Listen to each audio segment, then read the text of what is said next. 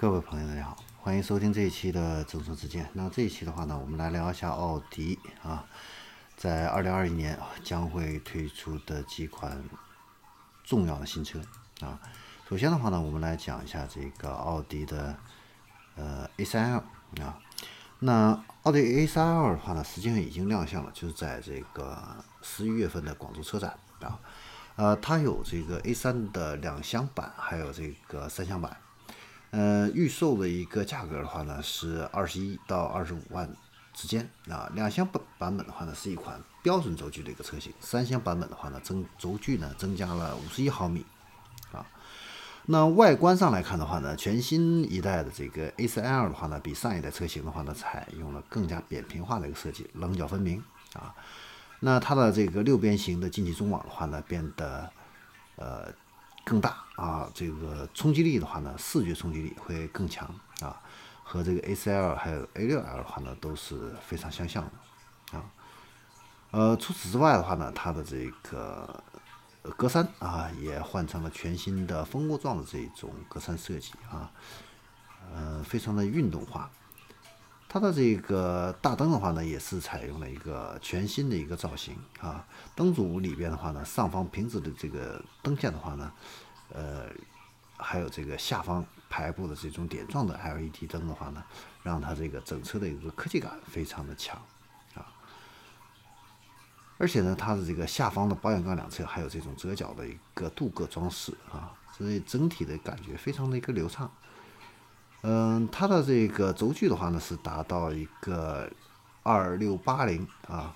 比这个老款车型啊要加长了啊。呃，轮毂的话呢也是全新设计的一个银色的多辐式的一个轮毂啊。那尾部的话呢，呃比较有意思，它是一个微微翘起的这种尾翼式的这种设计啊。呃，而且呢也采用了这种隐藏式的这个排气系统。内饰的话呢，也是全新的一个布局的一个设计。那中控台的话呢，向驾驶员一侧呢进行了一个倾斜，啊，呃，中控呢是配了一个十点一英寸内嵌式的一个显示屏，啊，标配了奥迪最新一代的这个 MMI 的一个操作系统，还有苹果的这个 CarPlay 的一个功能，啊，座椅方面的话呢，它采用了一个一体化的一个运动座椅，啊。呃，此外的话呢，还有多项的一个电动调节，还有腰托功能啊，整体乘坐的空间啊，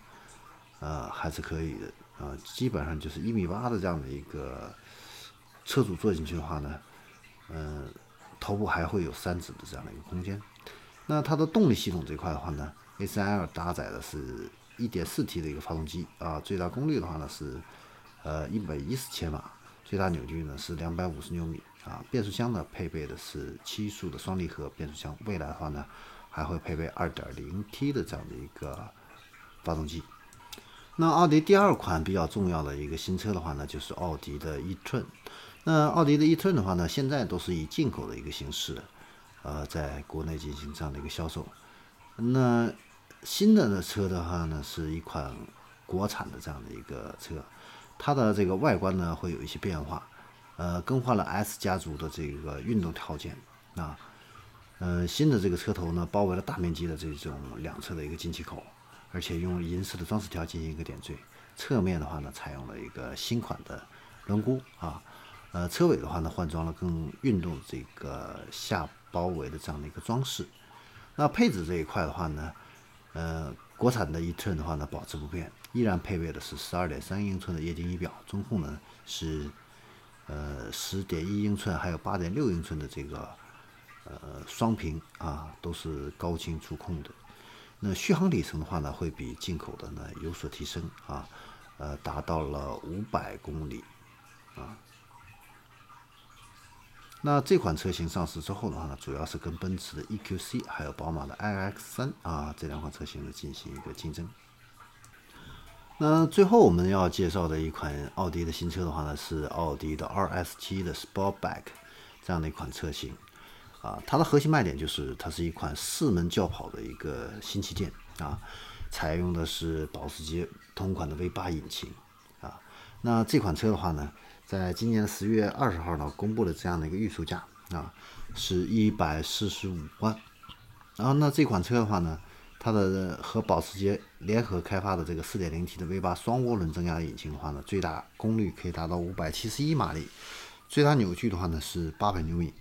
而且呢有48伏的一个轻混 Quattro 的这个全时四驱，还有这个四轮转向以及电子防倾杆啊这样的一些奥迪最新的一个科技啊，呃。除了这个 RS7 之外的话呢，奥迪在呃2021年的话呢，还会有这个新款的 Q5L 中期改款啊，还有 Q2L 的一个中期改款，以及 Q2L 的 e-tron 车型的一个中期改款啊。当然这些车型呢，我们就不再详细的进行一个介绍。有兴趣的朋友的话呢，大家可以去啊百度了解一下。好，那这里是众说之见，关于奥迪20。二一年的新车，我们就分享到这里，我们下期再见。